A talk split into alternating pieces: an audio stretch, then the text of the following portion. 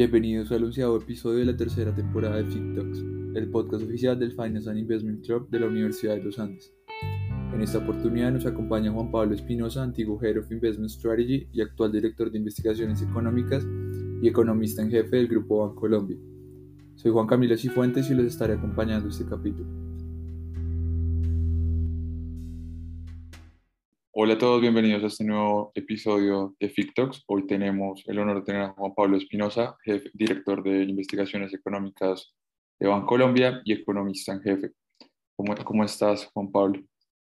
Hola, Juan Camilo. Buenas eh, tardes o buenos días, depende de la hora a la que nos escuchen, pero muy contento de estar aquí en este espacio y la verdad para mí es un gusto y, también un honor pues haber sido invitado a este espacio y bueno, poder compartir un poco acerca de, acerca de lo que he hecho hasta ahora y de, y de cosas pues que me parece que para cualquier persona que esté empezando hasta ahora su carrera pues pueden ser lecciones muy valiosas.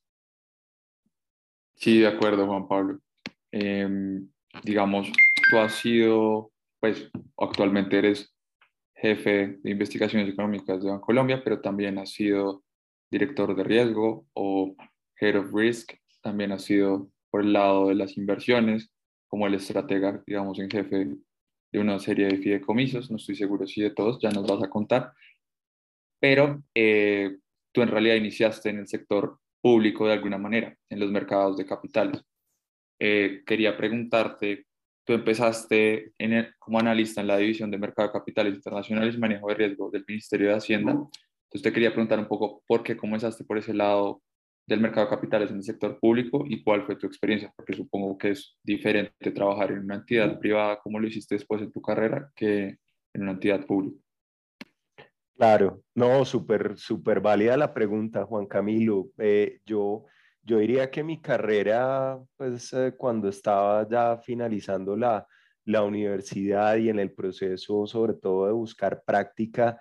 eh, estamos hablando de hace prácticamente 25 años y, y, en ese momento las cosas eran muy distintas en el ámbito profesional. Y a lo que me refiero con eso es que el país todavía estaba en un momento en donde el mercado financiero era era muy pequeño, en donde no había, digamos, mayores cosas interesantes ocurriendo. Y curiosamente era en el gobierno en donde se estaban dando unos pasos que en su momento eran pues muy audaces en el sentido de, buscar que, que la nación se pudiera financiar y pudiera hacer operaciones financieras de alta complejidad en los mercados internacionales. Entonces, si nos devolvemos a esa época, estoy hablando de finales de los noventas, en el Ministerio de Hacienda estaba, eh, digamos, ocurriendo una, un, proceso súper interesante por lo que les digo, porque hasta ahora se estaba empezando a incursionar en los mercados internacionales y,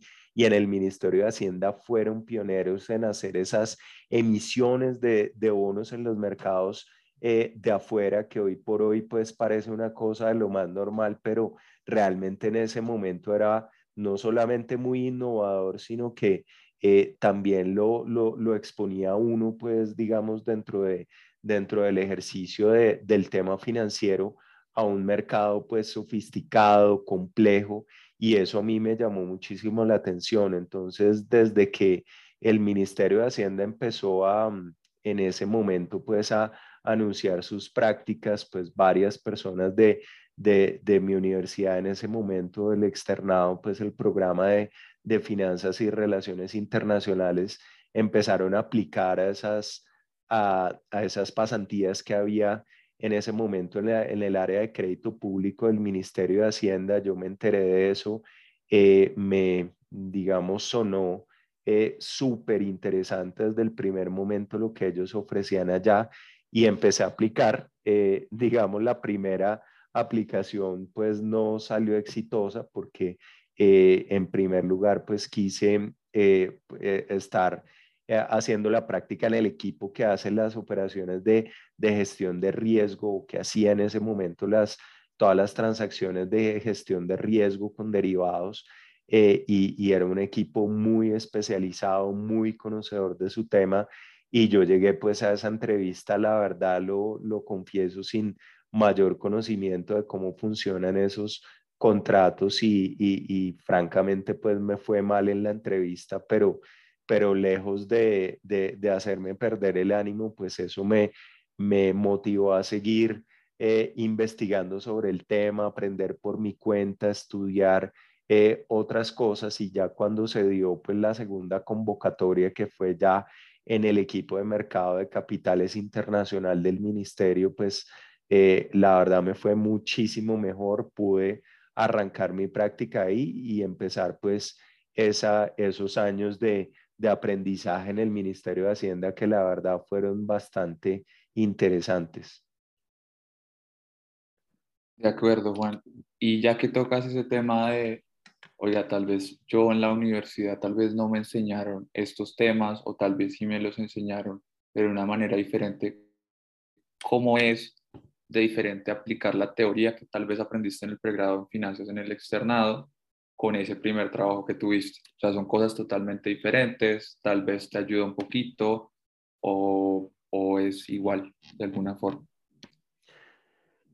Pues Juan Camilo, yo diría que en un principio cuando uno tiene como un interés tan específico en, un tema, en ese caso, puedes emitir, eh, emitir títulos en los mercados internacionales, hacer operaciones pues de derivados complejas.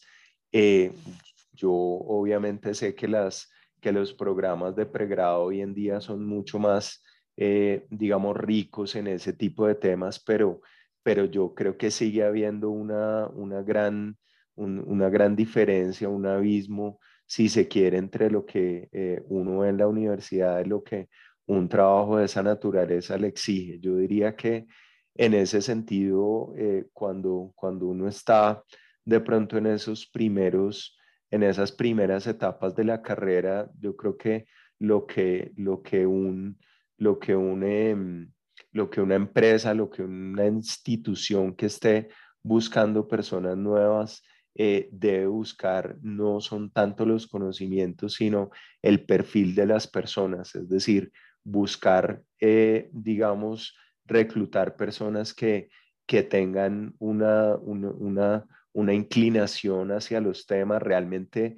una pasión por las cosas que hacen, muchas ganas de aprender, mucho entusiasmo y ese tipo de, digamos, de actitud yo creo que termina siendo muchísimo más valiosa en esas primeras etapas. Ya luego cuando uno va ganando un poquito más de experiencia, cuando de pronto ya no tiene que ver temas tan especializados como les acabo de contar, sino que empieza uno a, asumir unas responsabilidades que le permiten a uno ver el mundo de una manera mucho más amplia, ahí es cuando de pronto toda esa formación de base que uno tiene en la universidad empieza a tener sentido, porque para mí lo que es valioso de la universidad es justamente eso, no, no llegar a aprender, eh, digamos, al pie de la letra eh, un, modelo, una herramienta, eh, un tema particular, sino la capacidad que tiene uno de pensar, de analizar, de saber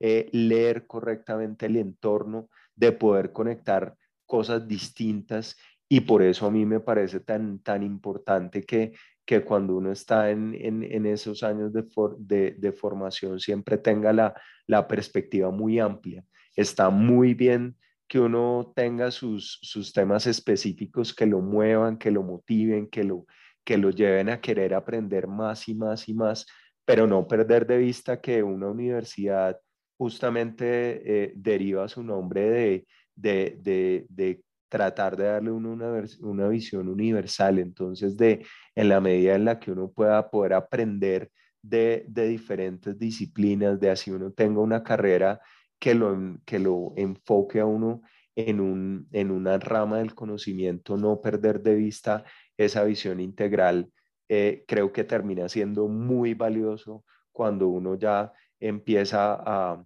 como les digo, a, tener una carrera en la cual uno va evolucionando y ya no es tan importante saber el tema específico, sino trabajar con otros, tomar decisiones y hacer, pues, digamos, cosas que, que exigen tener una visión mucho más estratégica.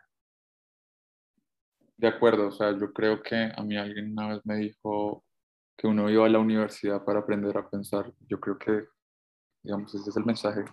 que, que tú de alguna forma nos envías adicionalmente en ser unas personas pues con conocimientos integrales, ¿no? Así es, sí, sí, eso, eso me parece esencial. Eh, uno a veces da, da, da, por hecho o le parece que, que son cosas pues tan, tan evidentes que, que no vale la pena dedicarle tiempo, pero, pero temas tan sencillos como, eh, por ejemplo, leer, leer eh, un texto, leer una, un, cualquier tipo, digamos, de, de cosa que le pongan a uno en la universidad, leerlo en profundidad, leerlo activamente, saber tomar notas, saber extraer lo importante, redactar muy bien, eh, poder, como, como les decía, de, de materias que uno, eh, en las que uno pueda combinar, digamos, su, su carrera básica con otras áreas de, del conocimiento y tener como, como tú dices, una estructura de pensamiento que, que te permita poder eh, discernir, saber qué es cierto, qué no. Y algo muy importante en los temas económicos y en los temas financieros es que pueda uno diferenciar lo que es, eh, digamos, un acontecimiento real de todo el ruido que uno ve alrededor de las redes sociales y de todo ese bombardeo de información que tenemos. Ese, digamos, esa manera de desarrollar un criterio que te permite identificar qué realmente de lo que pasa es importante y qué cosas al final del día se terminan disipando y no son relevantes, creo que son muy importantes y esas bases para, para poder llegar hasta ese punto de discernimiento, pues en la universidad es donde uno eh, las adquiere en su mayoría. De acuerdo, Juan. Entonces, para pasar a la siguiente fase, tú saliste del Ministerio de Hacienda y pasaste a hacer una consultoría para el distrito de Bogotá. En específico, si no estoy mal, era, eh, digamos, una consultoría para optimizar unos activos del Estado, eh, pues del distrito en este caso. entonces te quería preguntar, digamos, cómo, si quieres cuéntanos un poco cómo fue la consultora, la consultoría y en específico cómo se pueden identificar oportunidades de mejora, digamos, en optimización de negocios, en general, como para, para los negocios y las finanzas? Pues bueno, mira, esa fue una experiencia muy interesante porque con varias de las personas con las que trabajé en el Ministerio de Hacienda, como les conté, pues eh, en ese momento era un, un equipo de expertos muy sofisticado, personas pues que estaban en la vanguardia en muchos temas financieros en el país en ese momento pues eh, varios de ellos se fueron a, eh, pues bueno, uno al Banco Mundial, que era el que, eh, digamos, coordinaba desde, desde el Banco Mundial, pues estos temas. mi jefe en ese momento en el Ministerio de Hacienda y un par de, de colegas también, pues se, se, configuró todo, se dieron las cosas, pues para que entráramos a hacer esa consultoría en el distrito de Bogotá y, y, pues realmente en ese momento eh, el, gobierno distrital pues también estaba en una, en una etapa tal vez en el manejo financiero bastante, eh, digamos, bastante incipiente. Entonces, si, si en el ministerio, digamos, habíamos estado todas las personas que trabajamos en ese proyecto acostumbradas a que había un nivel técnico muy alto, pues tuvimos que llegar al, al distrito y, a trabajar y a, eh, digamos, lograr sacar adelante iniciativas que allá eran completamente radicales, nuevas, eh, que, que sonaban pues para un funcionario público que había estado ahí durante 20 años haciendo las cosas exactamente igual todos los días, pues absoluta, una, una ruptura grandísima que, que implicaba una resistencia al cambio, por un lado, pero también la necesidad de tener que aprender rápidamente y, empezar pues a aplicar estas herramientas que nosotros estábamos desarrollando. Entonces, esa experiencia me dejó, me dejó pues muchas, muchas eh, enseñanzas interesantes. La primera es que pues de pronto cuando uno logra, como, como en ese momento yo tenía ya ya mucho rodaje y mucha comodidad con eh, desenvolverme en un entorno eh, de, un lenguaje técnico complejo, de, ser muy especialista pues en un tema específico de tipo financiero, pero, pero tener que llegar a aplicarlo en un, en un contexto en donde uno es el experto y el resto de las personas pues digamos que no están en ese mismo nivel, lo que eso le enseña a uno es que la realidad, en la realidad uno tiene que, eh, digamos, poder eh, llevar esa experticia a la realidad que está viviendo. Es decir, eh, de nada me sirve ser experto si, si estoy en un ambiente en el cual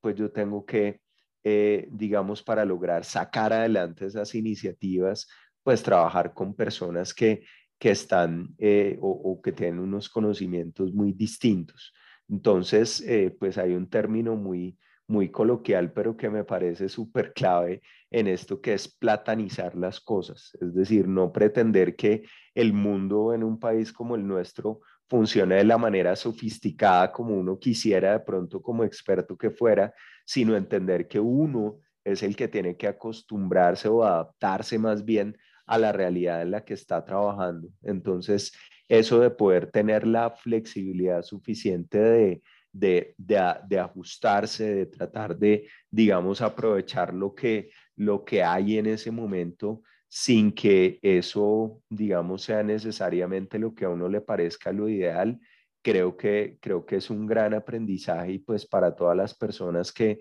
que, que se vayan a dedicar a la, a la consultoría, pues me parece, me parece absolutamente clave porque muchas veces las consultoras eh, pues lo que, lo, que, lo que hacen es ir por distintas partes del mundo eh, haciendo unas recomendaciones a, a compañías e instituciones y, y de pronto a veces esas recomendaciones son las mismas independientemente de si uno está en Europa o en América Latina o en, o en Asia. Y realmente tener la capacidad de poder, de poder leer el entorno en el que uno está, adaptarse y lograr hacer conexión con su cliente y, realmente ponerse en los zapatos de su cliente y saber que de pronto lo que aplica en un lado aquí eh, no necesariamente va a funcionar igual, cómo hacer para que realmente funcione y sea exitoso, es eh, algo, que, algo que al final del día es realmente la, la clave para ese tipo de, de proyectos. De acuerdo, Juan. Yo creo que ahí lo que dices, yo recalco dos cosas que son importantes, que una es cómo transmitir el mensaje, cómo hacer que la otra persona entienda lo que yo le quiero decir. Que personalmente como economista en, economía en el pregrado, no sé si solo en los Andes o en las demás universidades también, pero yo creo que tenemos un problema que tenemos que arreglar y es saber cómo transmitir el mensaje. A veces también nos pasa que somos muy técnicos, como venías diciendo. Y lo otro es adecuar esas ideas y ese lenguaje tal vez a su entorno, por supuesto que yo creo que va a generar un engage positivo con tanto con el cliente como con colegas de trabajo, etcétera, con las personas que uno tiene a su alrededor, ¿no? Como crear esa simpatía. Ahora, tú pasas en el 2013, acaba la consultoría y pasas a Bancolombia como Market Risk Manager. Si quieres, cuéntanos cómo es pasar del sector público al sector, al sector privado y cómo era este rol que tenías en Bancolombia. Bueno, eh, pues Juan Camilo, yo, yo voy a hablar desde mi experiencia eh, específica, no, no quiero generalizar ni, ni quiero aquí eh, decirles a todas las personas que nos, que nos están escuchando que, que van a tener la misma experiencia que yo. Pero en su momento, digamos, cuando yo trabajé tanto en el Ministerio de Hacienda como en el, como en el distrito, pues eh, el, tipo de, el tipo de contrato, el tipo de vinculación que yo tenía, pues era una vinculación que la verdad laboralmente no tenía las, las condiciones que yo hubiera esperado pues en, en temas de remuneración y de estabilidad. Entonces, a mí eh, específicamente, y yo creo que esto también le pasa a muchas otras personas, ya después de, haber tenido de alguna manera un, recorrido, de haber tenido una experiencia, de haber digamos, probado y, y, y, haberse enriquecido, pues, digamos, en, en este tipo de, de, de, cosas que hacía en su momento que fueron tan interesantes, pues ya empieza uno a valorar otras cosas, poder tener eh, un salario más competitivo, poder tener una estabilidad también en materia de, en materia de, de ingresos. Y es ahí en donde, pues, digamos, por, por una cosa que no he mencionado hasta ahora, pero que me parece absolutamente clave también comentarles a todos, y es que definitivamente en el mundo profesional la red de contactos es eh, prácticamente igual o incluso yo diría eh, muchas veces más importante que el propio perfil profesional, es decir, para todo aquel que quiera arrancar su carrera o tomar pasos en su carrera, eh, pues les digo que tener el mejor, el mejor promedio que uno pueda tener, toda una serie de investigaciones, una, una cantidad de cosas en materia de información, de formación, perdón, son importantes, pero muchas veces lo que termina abriéndole a uno las puertas de, de oportunidades interesantes son sus contactos y contactos pues que no necesariamente se adquieren en, en la universidad o en los temas pues profesionales, sino contactos que uno puede hacer también dedicado a otras actividades, en sus eh, hobbies o en, o en muchas otras cosas que uno hace en la vida. Entonces es absolutamente clave que uno, que uno tenga eh, muy en mente que, que, que, esas puertas se abren en la, en la medida en la que haya una persona que, que, que le ayude a uno a abrirla.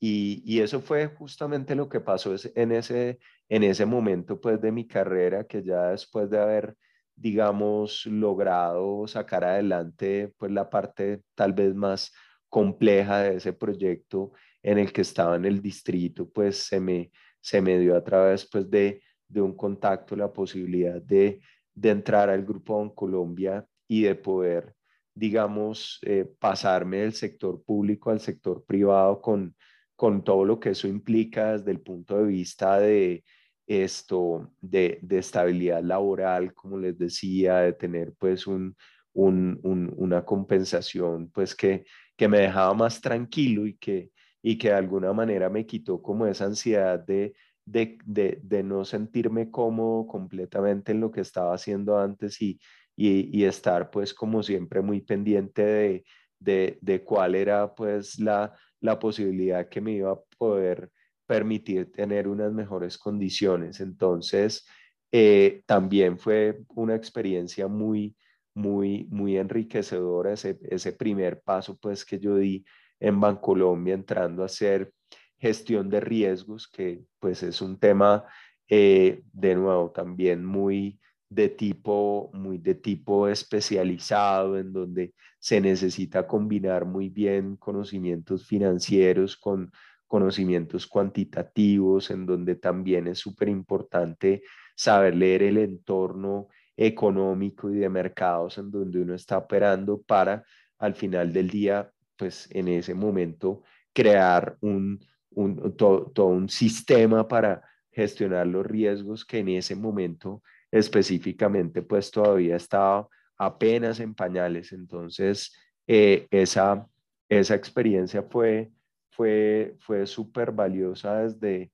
desde esa perspectiva, desde poder llevar, digamos, aprendiendo pues y aplicando todo lo que había logrado, pues, eh, digamos, aprender en mis cinco años anteriores, pues llevar eso a la realidad, pues, de, de una empresa eh, local muy reconocida en el mercado, pero, pero que hasta ahora estaba como conectándose con los temas y que tenía pues una, una expectativa de poderle dar un nivel muy alto a esa gestión, pues se dio esa, se dio esa, esa coincidencia y terminó siendo pues realmente un, un, paso adelante en mi carrera que, que hoy en día pues yo valoro y agradezco muchísimo. Y además porque también fue pues lo que me permitió dar esa, esa entrada y esos primeros pasos en el grupo Colombia que ha sido pues mi casa profesionalmente hablando en prácticamente 20 años y que, y que eh, es,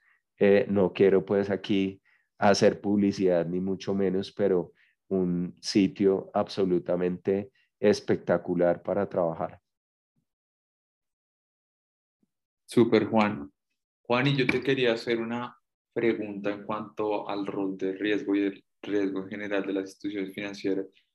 En estas firmas financieras siempre se habla de gestión de riesgo, ojo con el riesgo, y parece que lo más importante de todo el proceso financiero es el riesgo. Entonces te quería preguntar por qué es tan importante el manejo del riesgo, en específicamente en las instituciones financieras. Bueno, esa es, esa es una, una gran pregunta y una pregunta bien, bien, bien compleja de, de abordar. Eh, yo, lo diría, yo lo diría de la siguiente manera y es que el riesgo es esa, esa, esa segunda dimensión de todas las decisiones de negocio que, que de pronto no es tan visible en una primera, en una primera instancia, pero que cuando se termina materializando puede, puede dar al traste con todo lo que uno hace. Entonces, eh, realmente para, para una entidad financiera, el tema de riesgo termina siendo absolutamente crítico porque cuando uno toma decisiones equivocadas, decisiones que no, que no tienen en mente eh, eh, responder a esa pregunta de qué podría salir mal, eh, pues eh, queda uno expuesto a, a, situaciones que, que, pueden dejar a, a, la entidad muy mal eh, parada y, y, expuesta y vulnerable y con todo lo que eso implica pues en términos de, del funcionamiento de, del sistema financiero y de, la, y de la economía. Aquí para los que nos están oyendo y pues hayan tenido la oportunidad, digamos, de ver literatura relacionada, por ejemplo, con el funcionamiento de los bancos, eh, sabrán muy bien que las corridas bancarias, por ejemplo, y las crisis en general del sistema financiero son una de las fuentes de, de inestabilidad eh, económica más grande que ha habido a lo largo pues, de, de, la historia de la economía moderna. De modo que, de modo que es un, una labor que no solamente tiene importancia para la entidad específica, sino que tiene un valor muy grande para, para el funcionamiento realmente de toda la economía. Ahora, el, el, el, rol del riesgo es un rol, pues, digamos, bastante, pues, si se quiere, eh, ingrato en el sentido de que uno, eh, a uno en riesgos le, le, le pagan por ser eh, el, el, pesimista del paseo, ¿cierto? Mientras que, digamos, en una compañía, pues, los los vendedores por lo general o los que cierran los negocios con los clientes, los del área comercial son, son la gente son la gente chévere, la gente que lleva los ingresos, los que, los que, los que tienen eh, la capacidad pues, de ganarse a los clientes y echárselos en el bolsillo, etcétera, etcétera. Eh, los, los de riesgo son, eh, sí, el policía malo, el que tiene que siempre eh, ver el lado negativo de las cosas, pero, pero justamente esa combinación entre llevar un negocio, hacerlo crecer, pero al mismo tiempo eh, estar preparado para cuando las cosas no funcionen, cuando uno espera, eh, pues es la clave de tomar decisiones acertadas. Y pues digamos en la, tal vez pues en, la, en, la, en las,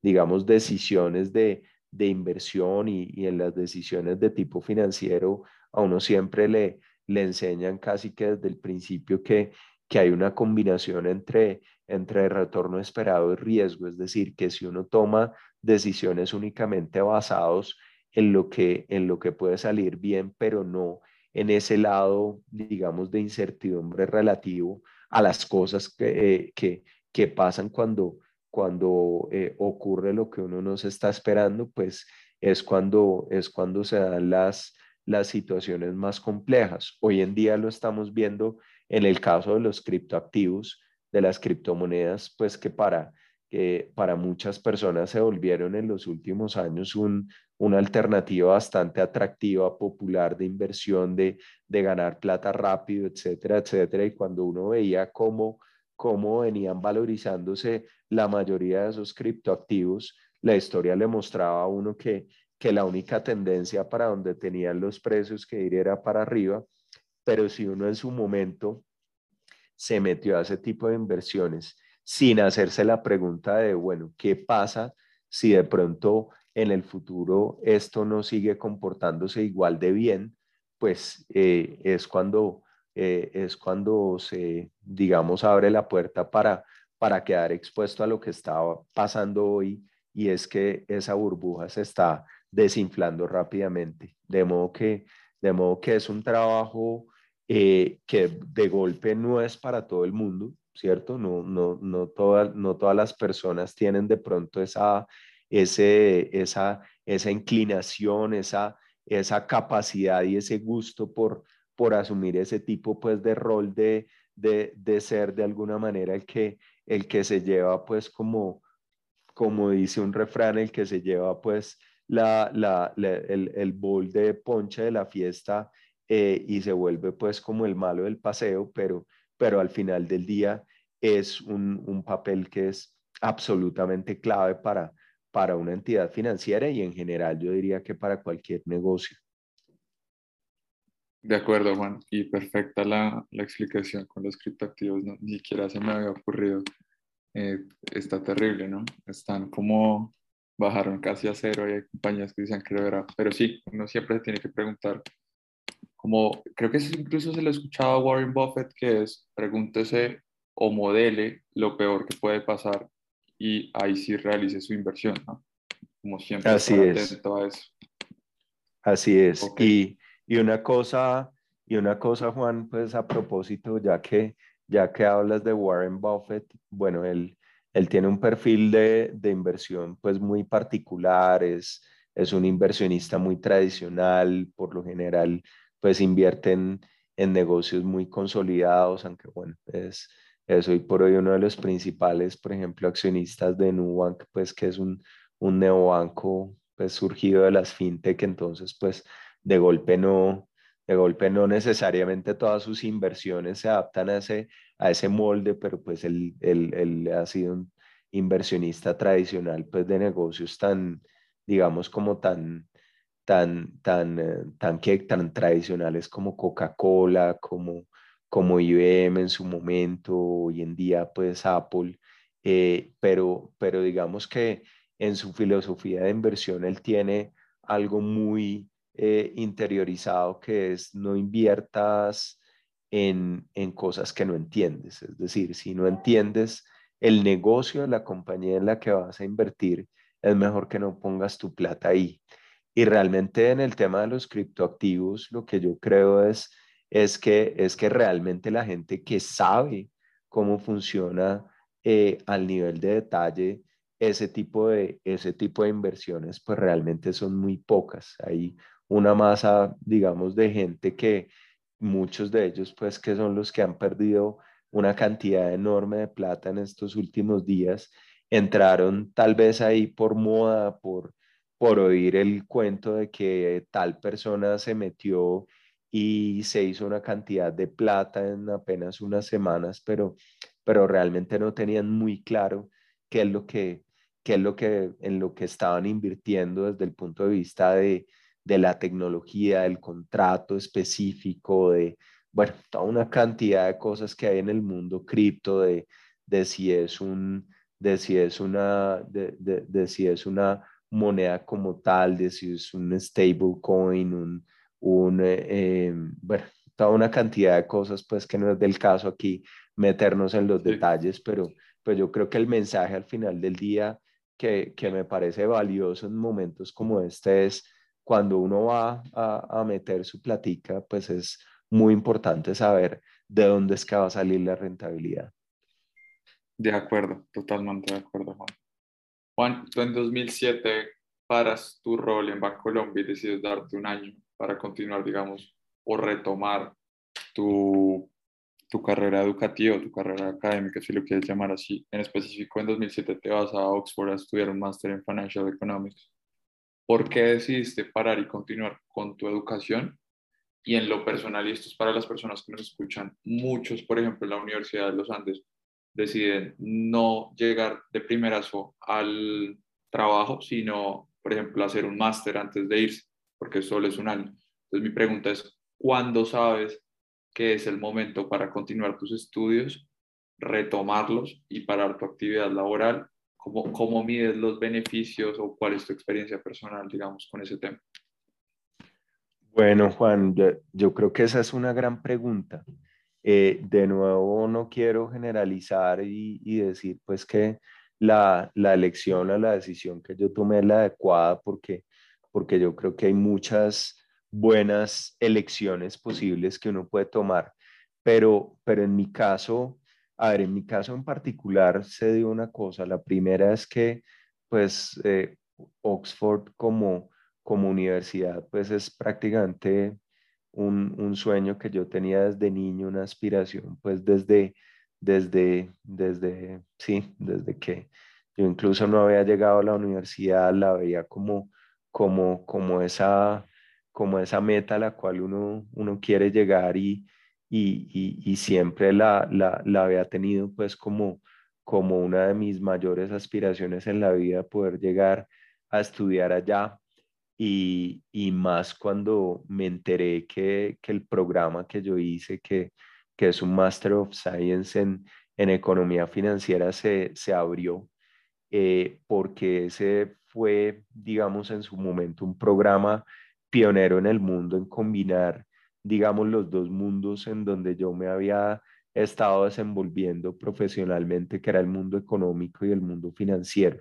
Eh, a mí en esa digamos, en esa, en, en, esa combinación entre finanzas y economía, pues es donde está, digamos, mi, mi, mi mayor pasión, está lo que me gusta, lo que me parece interesante, me parece además que en, en un país como estos hay muchas cosas por hacer en ese frente, entonces pues cuando, cuando me enteré que, que Oxford ofrecía ese programa, pues yo dije definitivamente esa es mi oportunidad y hacia, hacia allá enfilé, digamos, como todos mis esfuerzos. Eh, en ese momento, pues digamos, cuando, cuando yo tomé entonces esa decisión de irme a estudiar, pues lo hice con la, con la perspectiva de que quería primero, eh, digamos, trabajar, no, no quería salir de una a, estudiar, sino que quería primero aprender del mundo real un poco antes de, de, de, poder, eh, digamos, como dar ese paso en posgrado. Y en mi caso específico, yo creo que fue una gran elección porque eh, cuando uno llega, digamos, después de, de haber estado un tiempo en el mundo profesional, creo que uno aprende a valorar mucho más, digamos, lo que, lo que va a aprender a poder, digamos, establecer esa conexión tan clave entre, entre la academia y lo profesional. Eh, y, y, eso solamente se gana con, con experiencia. Es muy difícil lograr, digamos, poder eh, resolver esa pregunta de, bueno, yo, y yo cuando esté sentado eh, trabajando para una compañía, ¿cómo, ¿cómo puedo aprovechar esto que estoy aprendiendo para para poder hacer que esa compañía le vaya mejor, eh, pues francamente, francamente solamente desde, desde la perspectiva de la academia es muy difícil responder eso. Entonces yo, eh, pues cuando me fui a estudiar ya,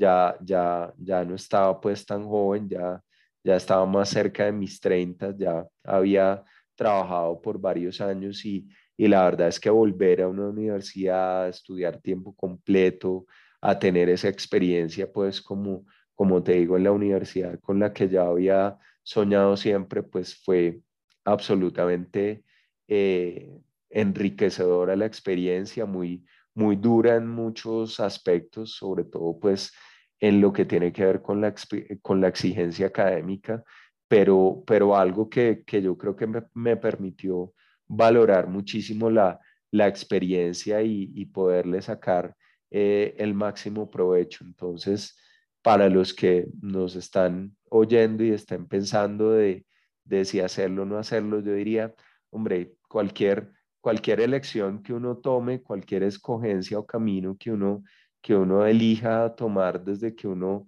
lo tome a conciencia está bien. Es decir, eh, yo creo que pues en el caso de los Andes y en muchas otras universidades tienen programas de maestría muy buenos y además que le permiten a uno lograr conectar el pregrado con, con el posgrado de una forma eh, rápida, muy eficiente, etcétera. Entonces, pues, eh, digamos que, que, que, no es que no, no, no, es que los esté, pues, como eh,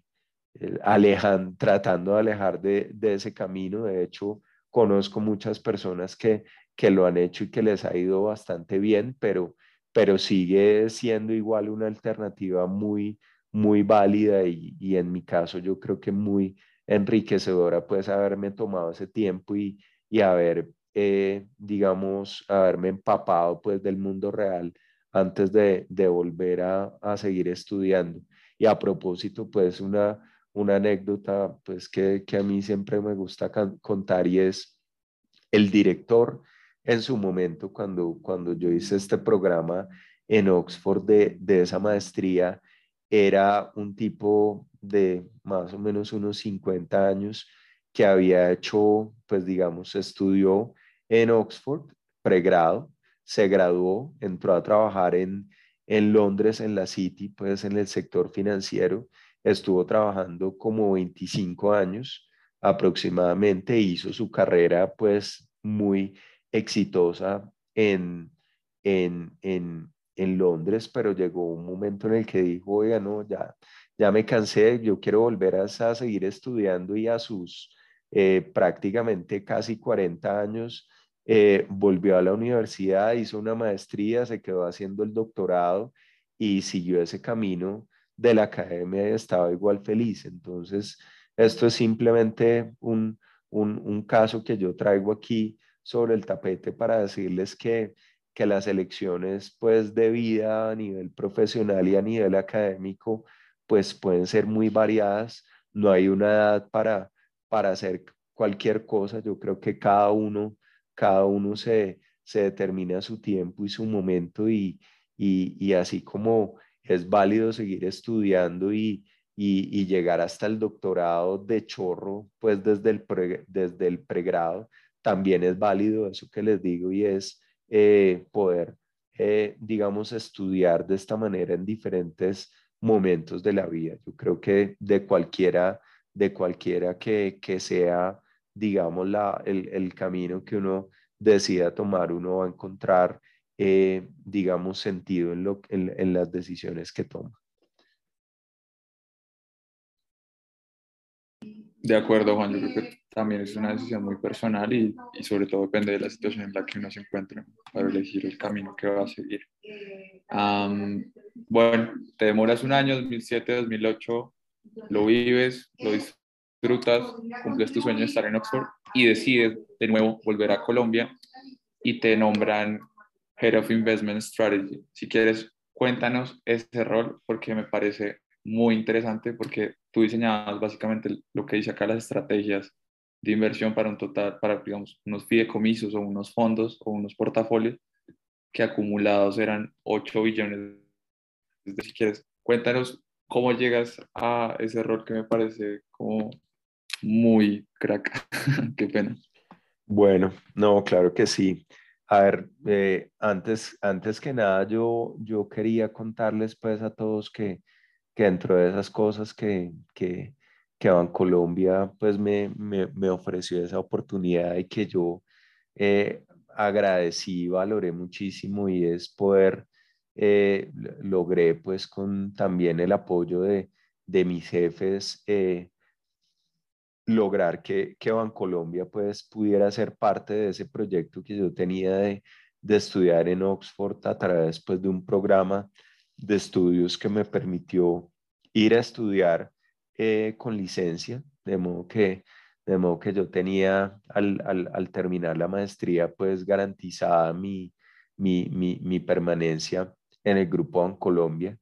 Eh, llegué y cuando, cuando volví pues se dio esta, eh, esta oportunidad de, de entrar pues digamos a, a trabajar nuevamente temas relacionados con los mercados financieros, pero, pero ahora desde la perspectiva del que toma las decisiones de inversión. Y la verdad es que fue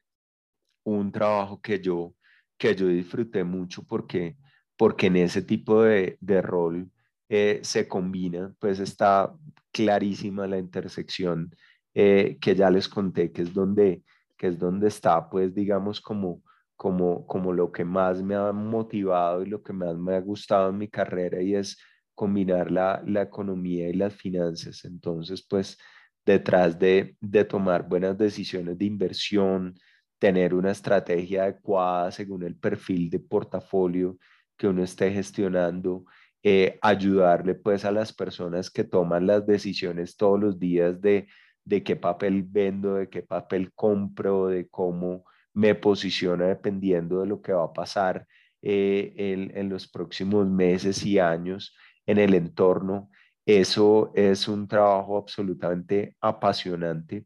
y, y ahí en ese punto hicimos con, con, otras personas que trabajaban en esa época cosas muy eh, interesantes de nuevo. Hoy por hoy cuando uno va a ver pues en el grupo en Colombia cómo se toman las decisiones de inversión, pues hay toda una cantidad de herramientas, de, de un método de inversión pues muy eh, disciplinado, muy riguroso, eh, pero, pero en ese momento eh, pues prácticamente nosotros lo, lo arrancamos desde, desde una base pues todavía muy,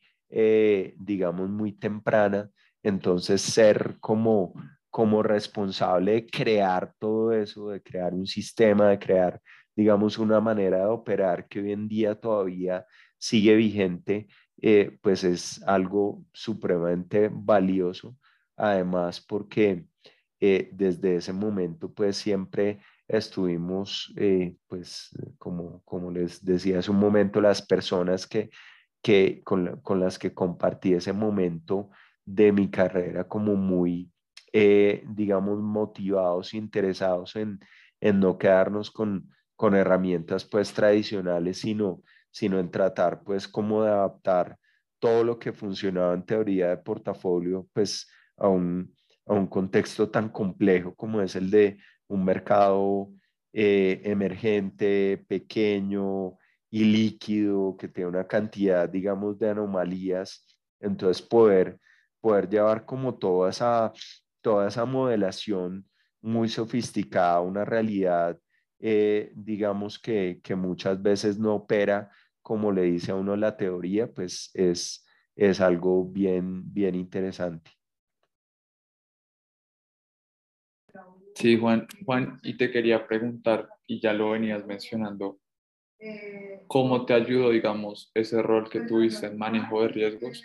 a desarrollar, digamos, estrategias de inversión que se pudieran sostener en el tiempo y que, digamos, no tuvieran consecuencias futuras? Claro que sí, ese, esa es, es una cosa muy, muy, muy interesante, esa pregunta que tú me haces, porque muchas veces uno, uno cuando, digamos, eh, no, no, no, estoy aquí diciendo que así pase siempre, pero, pero muchas personas que, que, que están en el mundo de, de la administración de portafolios arrancaron pues su carrera siendo traders, trabajando en una mesa de, de dinero y, luego pues dan el paso a ese mundo, entonces tienen mucho conocimiento de mercados, pero, pero tienen un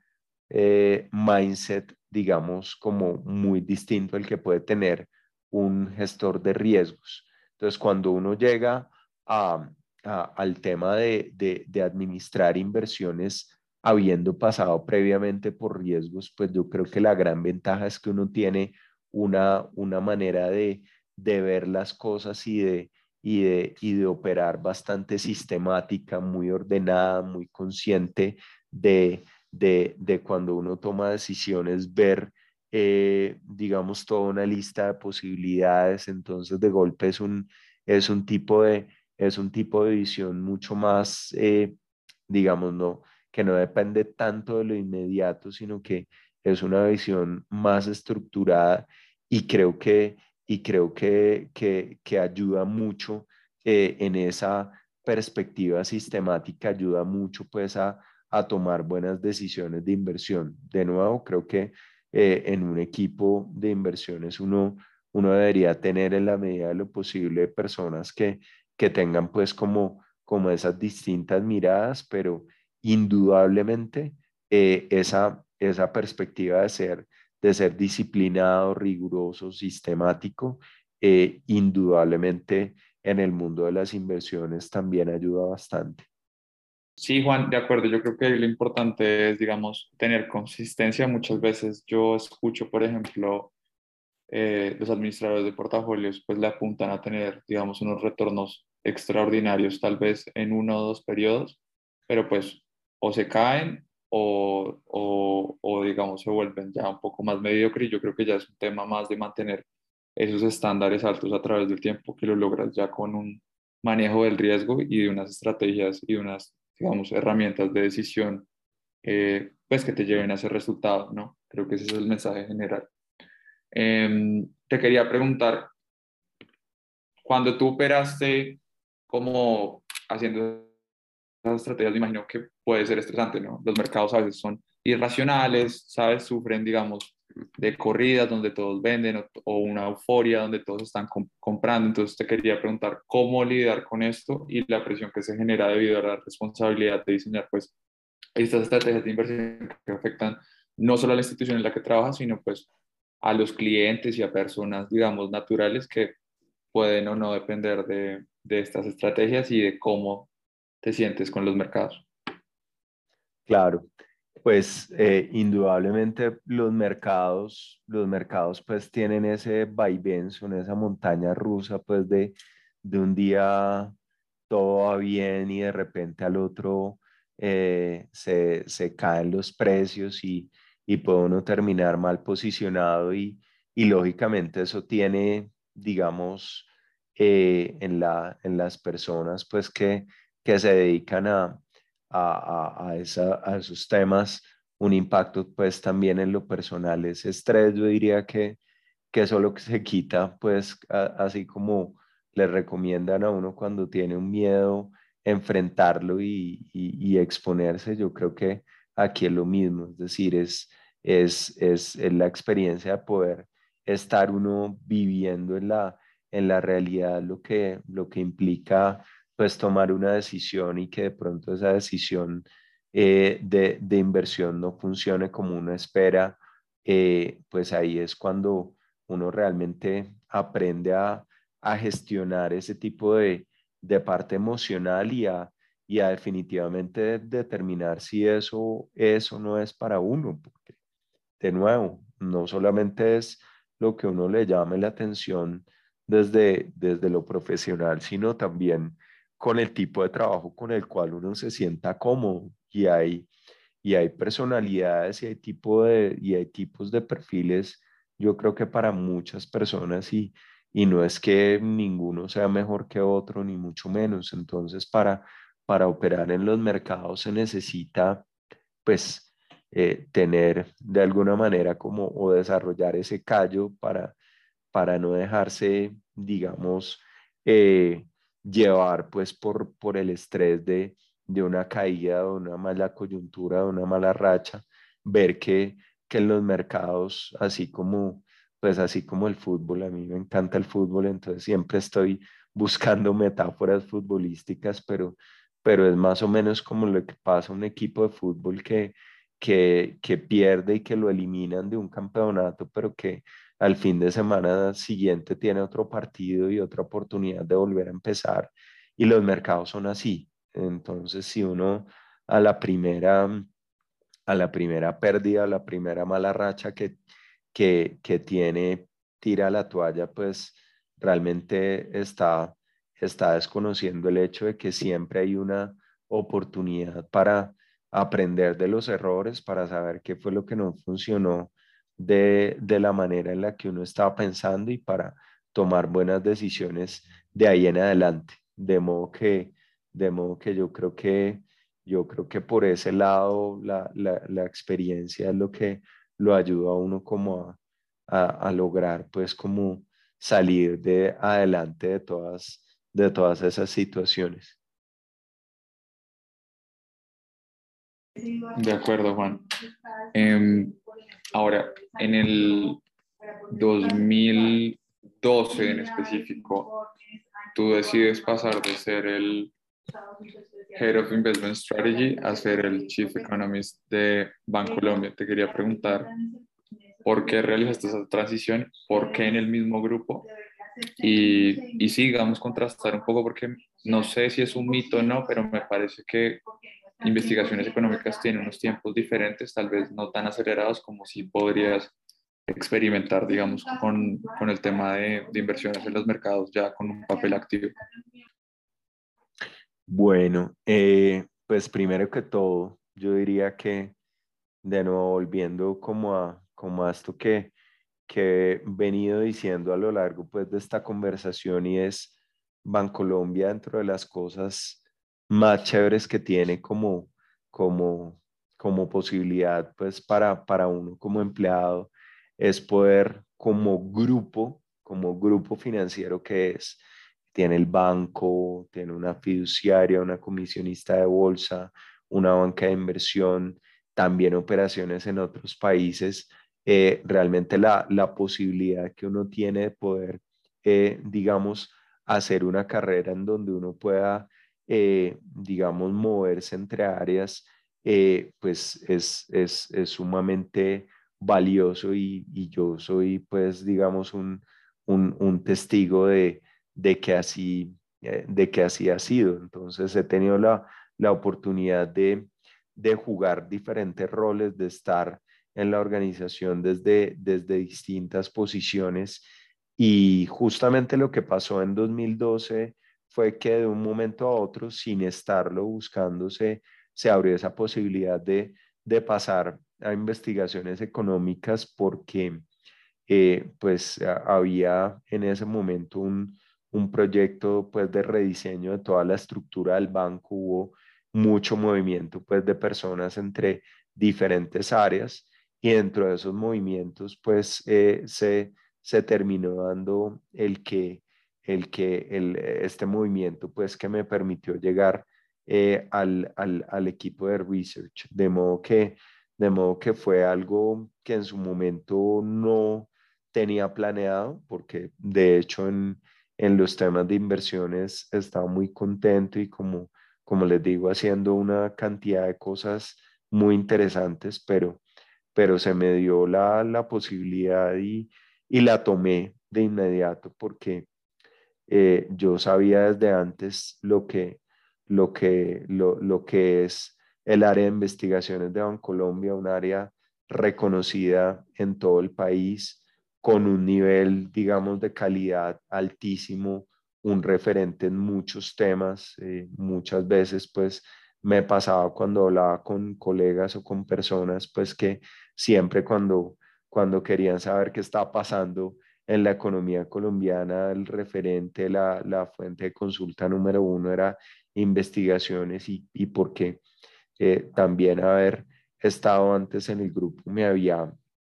me había que me había dejado muy claro que, que, que investigaciones en Bancolombia no es un área que, que, que, esté por allá separada parte de la realidad y que, y que, y que únicamente está dedicada pues a, a, producir unos, unos reportes que, que la gente que la gente lee para, para saber qué está pasando, sino que es un área que está muy conectada con, con lo que pasa con los negocios, un área que, eh, digamos, no, en donde no somos, eh, para, para ponerlo en términos claros, unos ratones de biblioteca que están por allá metidos en su guarida mientras el resto de, del banco va, digamos, en su negocio yendo a otra velocidad. No, nosotros estamos muy conectados con, con el resto del banco. Nosotros producimos eh, información y, tratamos de generar conocimiento que, que esté muy conectado con lo que está pasando en el día a día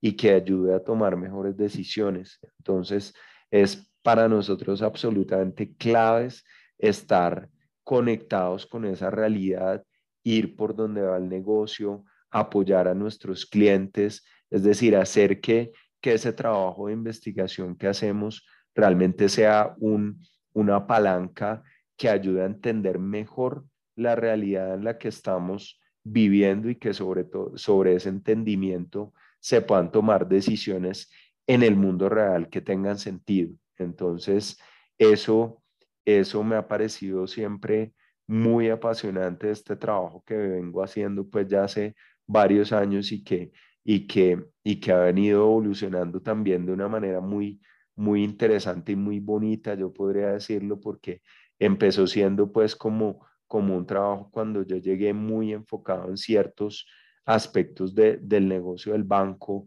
en el tema de tesorería, en el tema de banca, digamos, muy especializada, atendiendo clientes súper sofisticados y la hemos venido ampliando hacia, hacia que sea una, un, un, rol mucho más eh, grande, que le llegue a más personas, que logre también hacer una, un rol de educación, porque personas que no tienen ese nivel de conocimiento de pronto para, para entender conceptos económicos muy complejos, pero que de todos modos necesitan saber en dónde están parados para saber si es un buen momento para, para endeudarse, para comprar vivienda, para invertir, es decir, todas esas decisiones que, que las familias toman en su día a día y que terminan al final del día siendo claves en el bienestar financiero y que, y que si uno definitivamente se va por,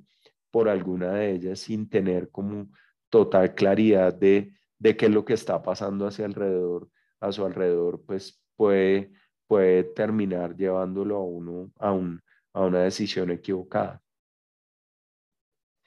De acuerdo, Juan. Juan, y te quería preguntar una cosa. Es que cuando yo estaba, digamos, revisando todo el equipo de investigaciones económicas de Colombia, pues es un grupo muy grande y con unas funciones pues especializadas, ¿no? Cada uno tiene unos objetivos distintos. Entonces te quería preguntar, ¿cómo es liderar un grupo de personas tan diverso y con funciones y objetivos distintos? Bueno, pues digamos, liderar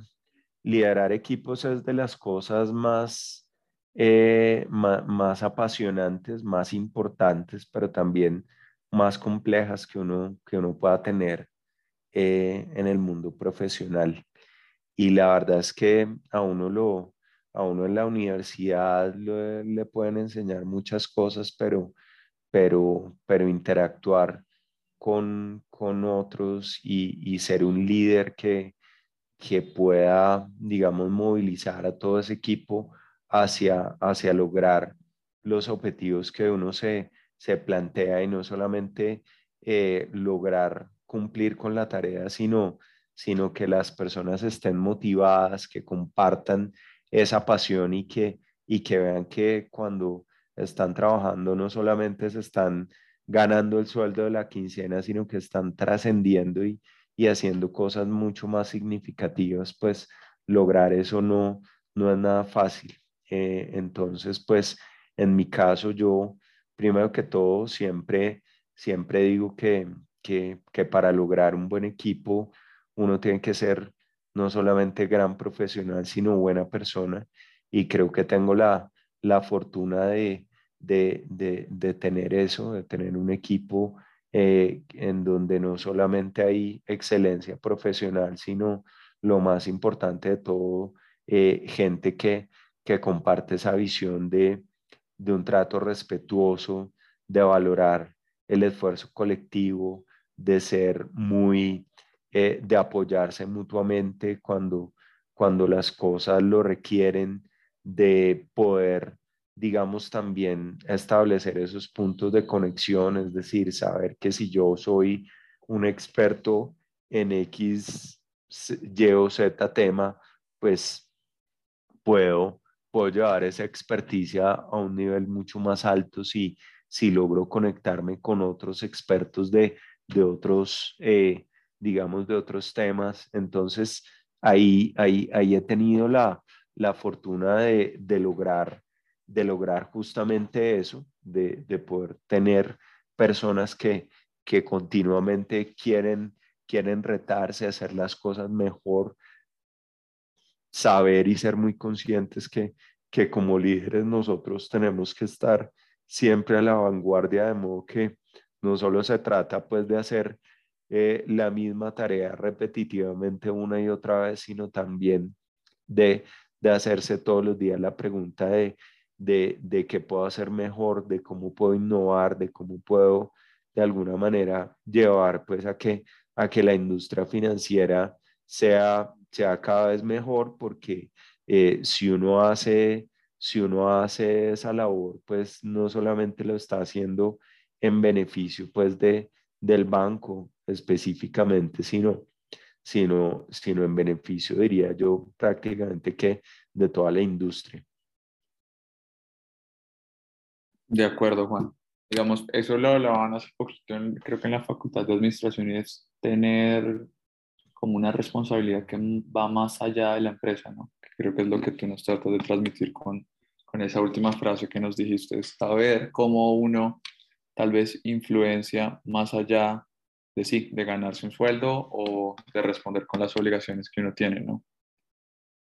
Sí, total. Yo creo que esa, esa visión, esa, ese, tener, ese tener uno muy claro de la, la, la pregunta de qué hace, sino de por qué lo hace, para qué lo hace, si yo hago, si yo hago mi trabajo bien, eh, qué, logro, qué logro eh, hacer,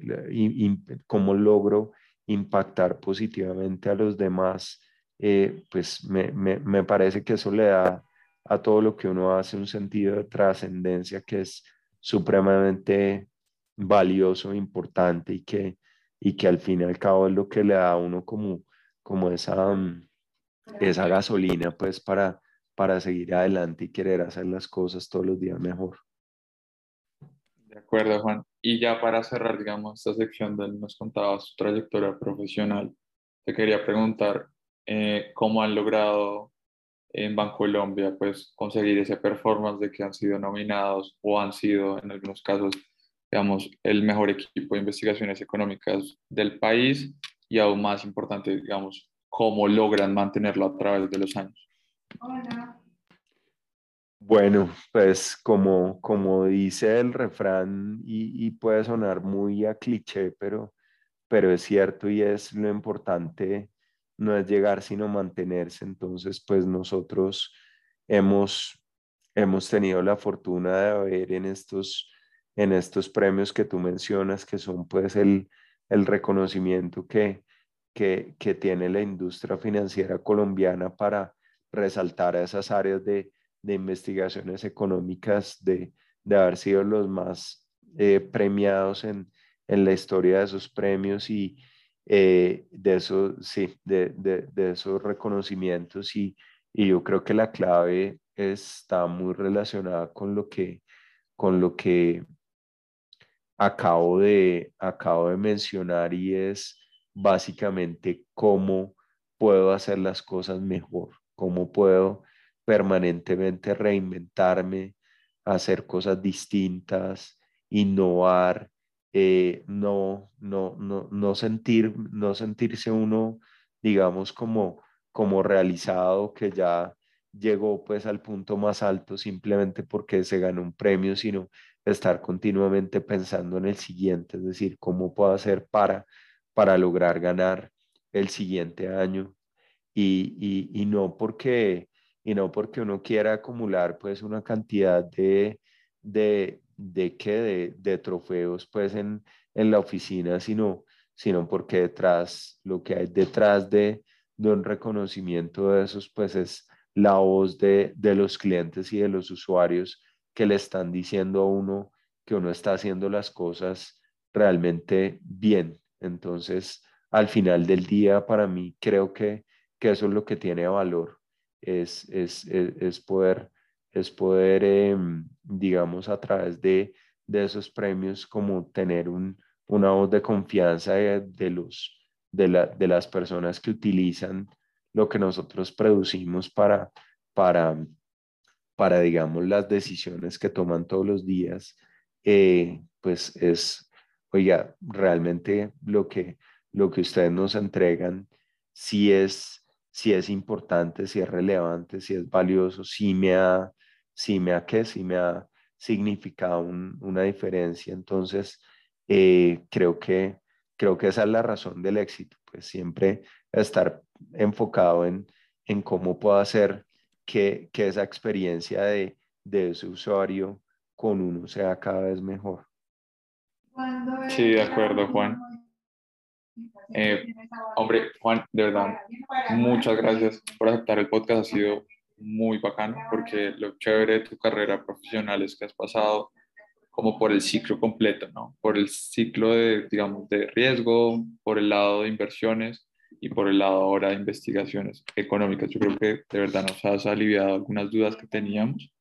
y, y nos has dado consejos valiosos. Antes de cerrar,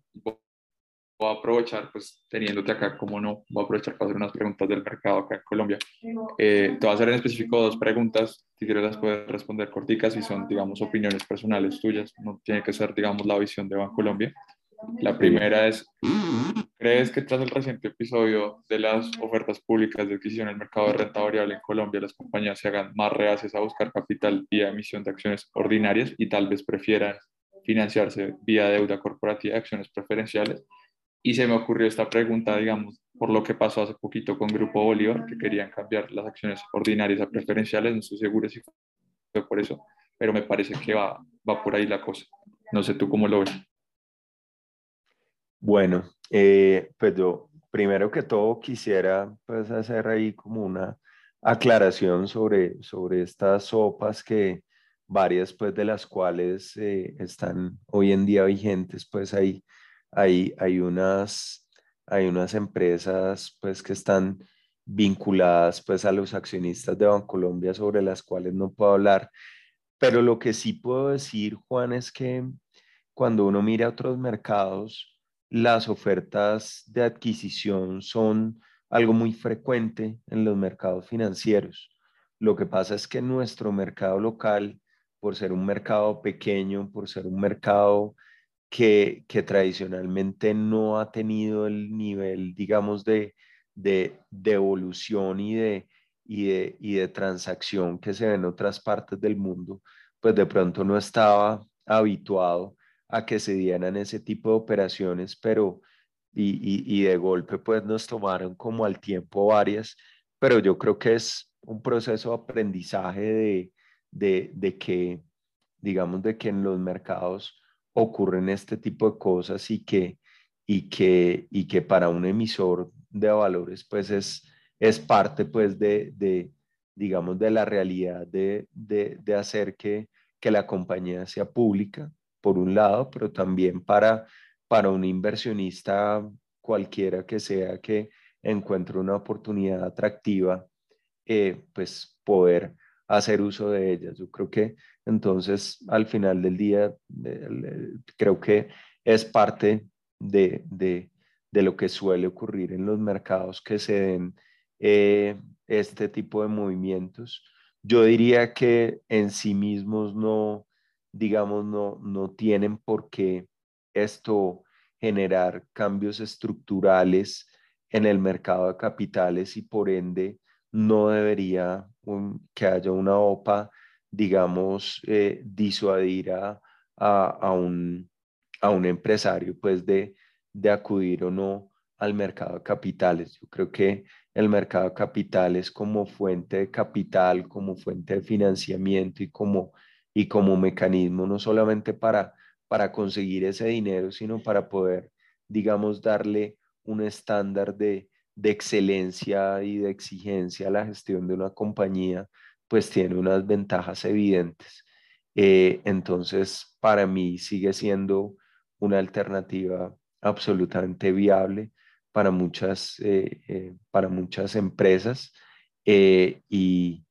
y, yo realmente pues me veo el futuro del mercado financiero colombiano que no esté tanto dependiendo de que haya OPAs o no haya OPAs, sino más bien de, de que realmente los, los empresarios, como te digo, vean las virtudes, vean las ventajas y los, y los incentivos eh, y puedan encontrar los incentivos adecuados para, para acudir al mercado financiero, porque eh, yo eh, realmente creo que son muchas más las virtudes, los beneficios y las ventajas que tienen que, que esas situaciones, pues como como de, como de riesgo, como de exposición que puedan llegar a tener. Sí, de acuerdo, Juan. Yo creo que el mercado de capitales en Colombia casi no lo usan, digamos, las empresas y las firmas y los empresarios, pero es una gran herramienta para financiarse y, digamos, lograr ciertos objetivos de las firmas, ¿no? Em, digamos, al principio tú nos venías contando que en Colombia, eh, digamos, era un mercado poco líquido y que estaban haciendo cuando empezaste en, en, en tu carrera profesional. Sin embargo, desde que comenzaste hasta hoy, creo que hemos reducido el número de especies que hay listadas en la bolsa de como en la mitad, si no estoy mal. Entonces, lo que te quería preguntar es, ¿cómo lidian hoy los fondos de inversión con la pérdida de especies en el mercado de renta variable local? Digamos, acá tengo la referencia, es que el Colcap está como el 47% está conformado por cinco especies que son, digamos, ISA, Ecopetrol,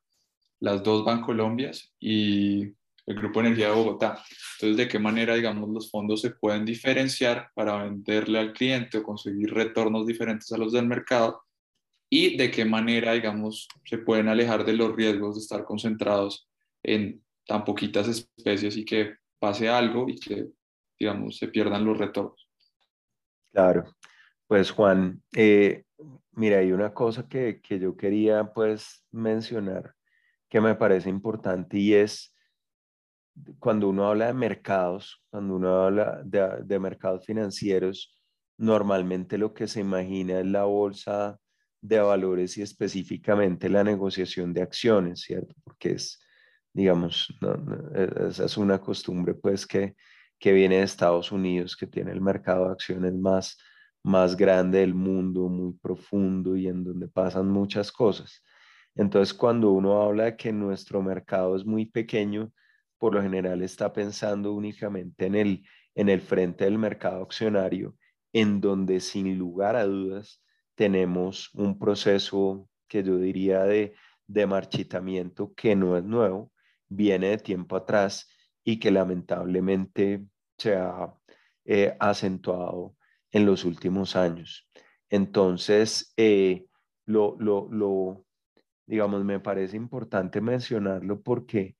eh, al tiempo que tenemos un mercado de acciones que, que viene mostrando pues esa tendencia de declive, también Colombia tiene un mercado de renta fija, es decir, de instrumentos de deuda que emiten los bancos, que emiten las compañías y que emite el mismo gobierno nacional, que es un mercado mucho más grande, con unos niveles de, de profundidad mucho mayores y en donde somos realmente un jugador importante en el contexto de los mercados emergentes. Entonces, digamos, cuando, cuando uno mira que, que realmente en instrumentos de deuda es donde se terminan fondeando una buena cantidad de compañías y la misma nación y encuentra que ahí ha venido habiendo un proceso de crecimiento muy consistente a lo largo del tiempo, es donde uno se da cuenta que el problema realmente no es de crecimiento o de estancamiento, sino que hay una alta concentración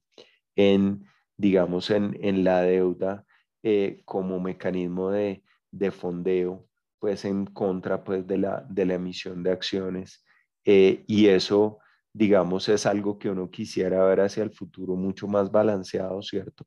Pero en donde, digamos, tampoco podemos pues ser tan pesimistas y ver únicamente el vaso medio vacío de las inversiones, sino también en la otra perspectiva de que, de que tenemos un mercado que, que ha tenido una, digamos, un, un, desempeño muy positivo. ¿Y cómo, cómo, hace, cómo se hace en la práctica para lidiar con esa realidad de, de un mercado bursátil cada vez más pequeño? Hombre, a través de diferentes estrategias que pasan por la, por la diversificación. Yo creo que no es, no es casual que se esté buscando una integración de las bolsas de, de, de México, Chile y Colombia, porque precisamente se ha encontrado pues que para tener una escala relevante a nivel global, pues tiene sentido unir tres, tres mercados de países que tienen, digamos, unos fundamentales interesantes, pero que cada uno visto individualmente no, de pronto no alcanza como esa masa crítica para volverse eh, relevante a nivel internacional. Entonces ese es un mecanismo buscar diversificación a través de, a través de otros mercados en otras geografías que compartan ciertas similaridades frente al nuestro. También lograr diversificación en, en, otros, en otras latitudes del mundo eh, es importante y pues darle a los clientes la posibilidad de, o a las personas pues que quieren invertir su dinero, no solo exponerse a Colombia, sino exponerse a otros países, porque normalmente en los inversionistas suele haber un sesgo local muy grande y, ese sesgo pues no necesariamente es la, la mejor manera de posicionar un portafolio, eh, sino que de nuevo la, la diversificación es absolutamente clave. Entonces, siempre como tratar si uno está en un, en un contexto con, con limitaciones, pues de ampliar las, las posibilidades y de ver otras cosas, creo que, creo que siempre es pues como la, la mejor manera de, de lidiar con todo eso que mencionabas en la pregunta. De acuerdo, Juan. Y ya para finalizar, para, digamos, eh, todas las personas que nos escuchan, digamos, qué cualidades ustedes están buscando en investigaciones económicas que debería tener un analista de investigaciones económicas o cómo recomiendan llegar hasta allá, si es mejor iniciar tal vez en inversiones, en riesgos o hacer de una, digamos, la práctica en investigaciones? Bueno, pues eh, esa es una gran pregunta porque, mira, hay, hay, muchas personas que, que, que, se etiquetan pues desde el principio de su carrera en, en, hacer trabajo de research y que no ven, digamos, como, como, como crecimiento en otros lados y, y también pues desde afuera se ve pues que el que, el que hace research se queda haciéndolo toda la vida. Y realmente pues mi, mi propia experiencia me, me ha demostrado que eso no es así, que, que realmente uno puede, digamos, también aportarle mucho a este tipo de, a este tipo de trabajo, habiendo la, la posibilidad,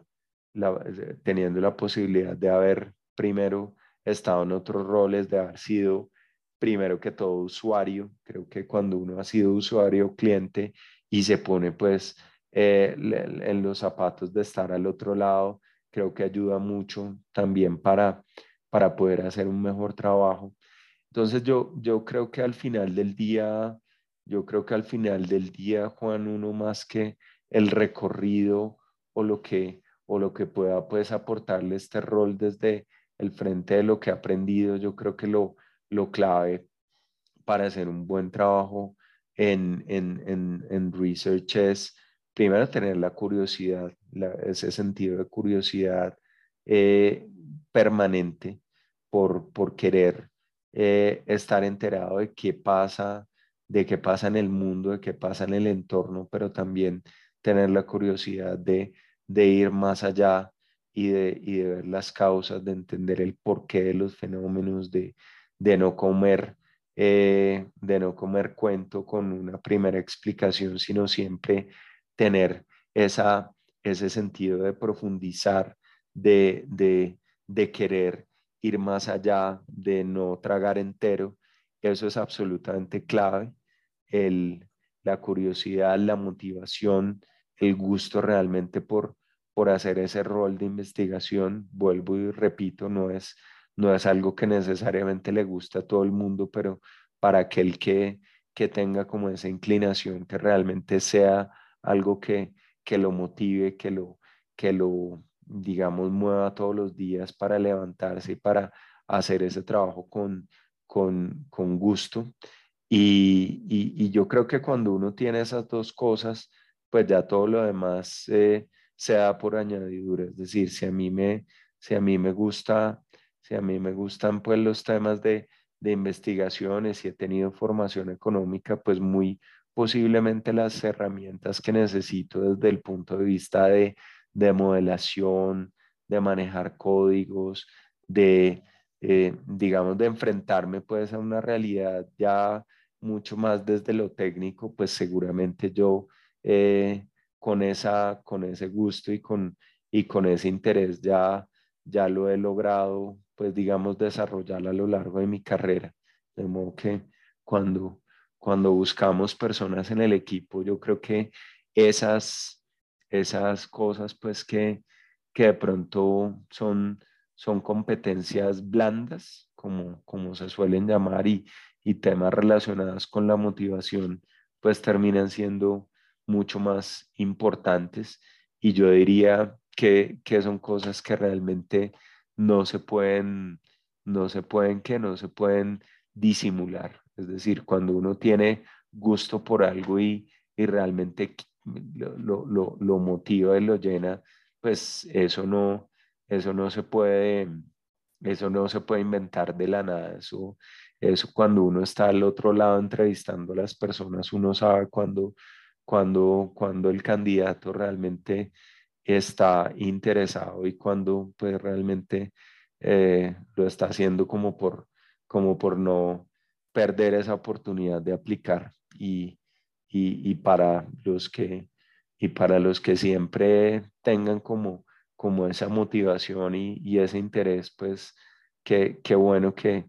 que sepan y que, y que tengan pues la, la, la confianza que siempre van a estar abiertas las puertas pues en Bancolombia para, para tenerlos muy presentes porque, porque al final del día, como, como lo dije en su momento, el talento y, y el equipo pues es definitivamente la, la clave del éxito. Sí, de acuerdo, Juan. Pues al final es un equipo, ¿no? El que pone todo para, para, pues, para alcanzar los objetivos. Em, de verdad, muchas gracias Juan por haber aceptado el podcast. Eh, yo creo que ha sido un eye-opener para todos los que nos están escuchando. Yo, a mí ha sido muy enriquecedora la experiencia. Eh, de nuevo he, he resolvido muchas dudas y finalmente fue un bonus esas dos preguntitas que me respondiste del, del mercado de capitales colombiano, que siempre es, es particular. Eh, entonces, muchas gracias, Juan. Hombre, no, con mucho gusto, de verdad, súper honrado y agradecido por la invitación y, y un saludo a todos.